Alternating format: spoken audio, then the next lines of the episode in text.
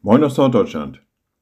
Johann Wolfgang von Goethe wird nachgesagt, er habe quasi auf dem Sterbebett nach mehr Licht verlangt.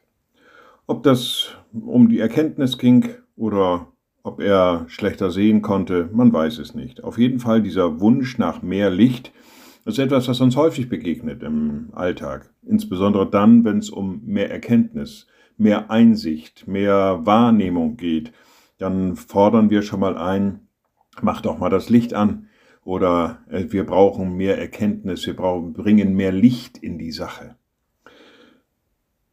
Im Epheserbrief steht an einer Stelle, lebt als Kinder des Lichts.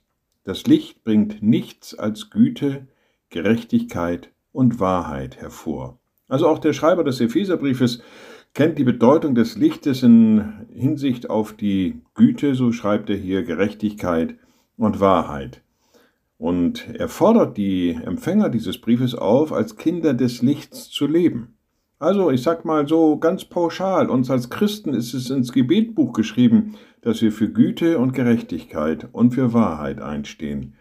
Dass wir uns nicht instrumentalisieren lassen, wenn es um Gewalt geht oder um Verurteilungen oder um Ab Urteilungen von irgendwelchen Menschen, sondern dass wir Licht in die Sache bringen im Sinne von Güte, Gerechtigkeit und Wahrheit. Liebe Schwestern und Brüder, ich lade Sie ein zu einem kurzen Gebet und anschließend zu einem gemeinsamen Vater unser. Allmächtiger Gott, guter himmlischer Vater, du führst uns in alle Erkenntnis. Du gibst uns dein Licht und lässt uns erkennen, was gut ist zu tun. Du lässt uns deine Wahrheit erkennen, deine Güte und deine Gerechtigkeit. Lass uns das weitertragen, so dass wir ein Licht sind in dieser Zeit. Und wir beten gemeinsam.